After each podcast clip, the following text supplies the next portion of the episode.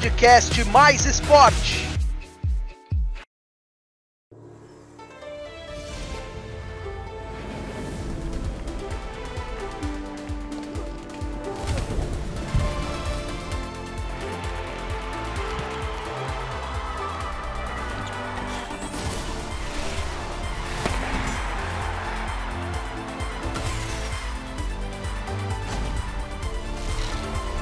Tóquio 2020, uma viagem pelas Olimpíadas com mais esporte.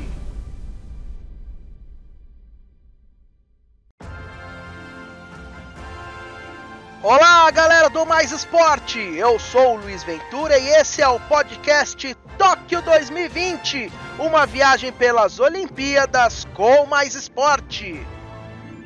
No episódio 9, nós vamos falar da história das Olimpíadas de Montreal 1976, do handball e do videogame nas Olimpíadas. Venha conosco! História das Olimpíadas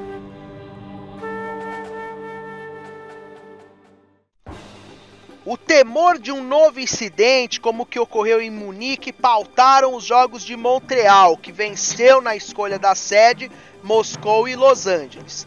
Muito dinheiro foi investido em segurança, que contou com mais de 16 mil soldados na patrulha e não registrou nenhum problema. Porém, a excessiva segurança custou caro e, junto com as instalações esportivas, na qual inclui-se o Estádio Olímpico, geraram um prejuízo de 1,7 bilhão de dólares. Novamente, a política esteve envolvida através de boicotes. 22 países africanos, mais Iraque, Líbano e Guiana, desistiram dos jogos em protesto à presença da Nova Zelândia, que havia no ano anterior disputado uma partida de rugby na África do Sul. Para os 22 países, isso significava um apoio ao apartheid, política sul-africana de segregação racial, desrespeitando o embargo que o país sofria por conta disso. O doping cresceu perigosamente. 11 atletas foram pegos, sendo 8 no levantamento de peso. Um fato curioso ocorreu durante o revezamento da tocha. Após seguir um ritual de acender a chama na Grécia, o fogo foi transmitido para o Canadá via satélite para a sequência do revezamento. Após a pira ser acesa, uma forte chuva apagou ela, causando constrangimento na organização. E num ato desesperado, um funcionário acendeu a pira novamente com um isqueiro, mas o COI mandou apagar e reacender o, a chama com o fogo vindo de Atenas. Com uma delegação de 81 atletas, o Brasil repetiu em Montreal o desempenho de 1972, com dois bronzes. No atletismo, mais uma vez o soviético Viktor Saneyev estragou a alegria do Brasil. Depois de derrotar duas vezes Nelson Prudêncio, foi a vez de João Carlos de Oliveira, o João do Pulo, ser batido. João, então recordista mundial, alcançou 16 metros e 90, enquanto Saniev conquistou o tri com 17 e 29. O segundo bronze do Brasil foi na vela, com a dupla Reinaldo Conrad e Peter Ficker na classe Flying Dutchman, que por 0,4 segundos não levou a prata. Para Conrad foi o segundo pódio em Olimpíadas, já que no México ele também levou o bronze, ao lado de Burkhard Kortz. O futebol por pouco não aumentou a lista de medalhas, com um quarto lugar. A seleção perdeu para a Polônia na semifinal e, na disputa pelo bronze, voltou a perder para a União Soviética. Essa edição também ficou marcada pela história de Nadia Comaneci. Na prova das barras assimétricas, a ginasta fez uma exibição perfeita aos olhos de todos e saiu aplaudidíssima. Porém, ao consultar o placar eletrônico, a surpresa, nota 1,00. Poucos segundos depois, a decepção virou alegria. Como o placar só ia até 9,99, a nota de Nádia não era 1,00 e sim 10, o primeiro da história da ginástica. Nos Jogos de Montreal, a romena venceu três ouros, uma prata e um bronze, sendo a grande destaque dessa edição. Curiosidades. Você sabia que o primeiro jogo para videogame oficial das Olimpíadas foi lançado em 1984? O game se chamava Hyper Olympic 84 e foi licenciado para o Japão em consoles arcade como Commodore 64. Ele tinha sete modalidades: natação, arco e flecha, tiro e pismo, levantamento de peso, salto triplo e salto com vara.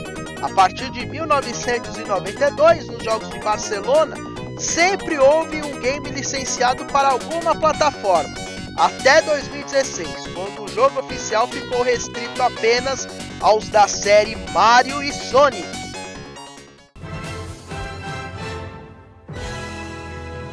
Tóquio 2020 Vamos seguir falando dos jogos de videogame para contar como Tóquio 2020 entra nesse mundo. Antes das Olimpíadas, o próprio COI chegou a abrir discussões para a inclusão futura dos esportes no programa, a fim de atrair jovens. Mas os conselheiros mais conservadores ficaram com o pé atrás, já que os jogos mais populares são de gêneros violentos, como os de tiro. Mas, saindo do âmbito profissional, o jogo oficial de Tóquio 2020 vem para entreter e divertir os gamers fanáticos por esportes.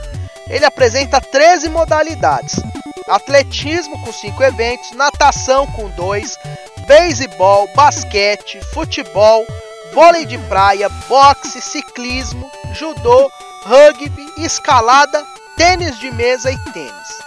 Os gráficos e a jogabilidade não são espetaculares, como em outros jogos esportivos, tipo FIFA, NBA 2K e assim por diante, mas garantem uma boa diversão.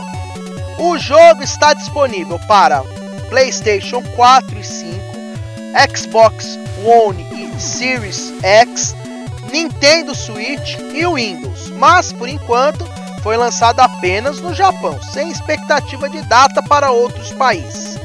Enquanto esperam esse jogo, os jogadores do resto do mundo se divertem com a dupla Mario Sonic, que partem para sua quarta Olimpíada de Verão, além de três de inverno. O jogo é mais do que colocar os personagens para disputar as modalidades olímpicas. Há um modo história, em que Mario e Sonic precisam fazer ações juntos com seus vilões Browser e Dr. Eggman para se salvarem do desaparecimento. O legal é que o jogo trabalha em dois cenários: Tóquio 2020 com os gráficos em 3D e em Tóquio 1964 com gráficos em 16 bits. Esse jogo inclusive apresenta mais modalidades que o jogo oficial. Tem vôlei, surf, skate, boxe, taekwondo, saltos ornamentais, entre outros, e está disponível para Nintendo Switch, vendido por valores que variam entre 150 e 350 reais de acordo com a loja. Eu já joguei, zerei e gostei muito. Modalidades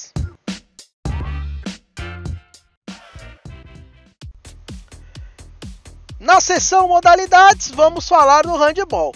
O handball surgiu na Escandinávia e na Alemanha.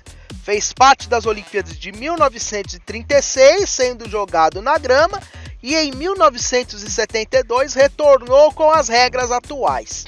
O objetivo do handball é similar ao do futebol, fazer gols.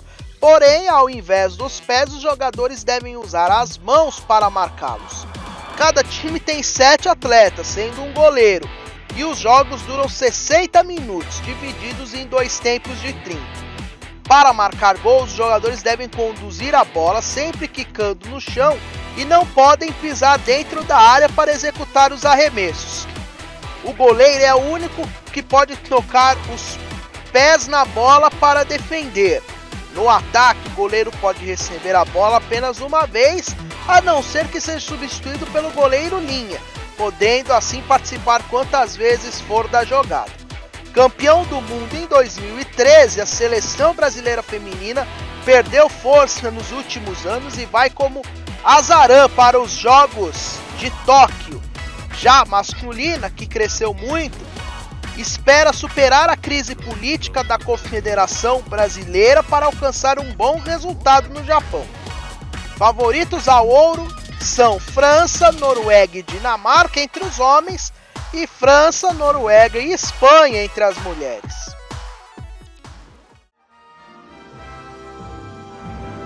E terminamos esse episódio aqui.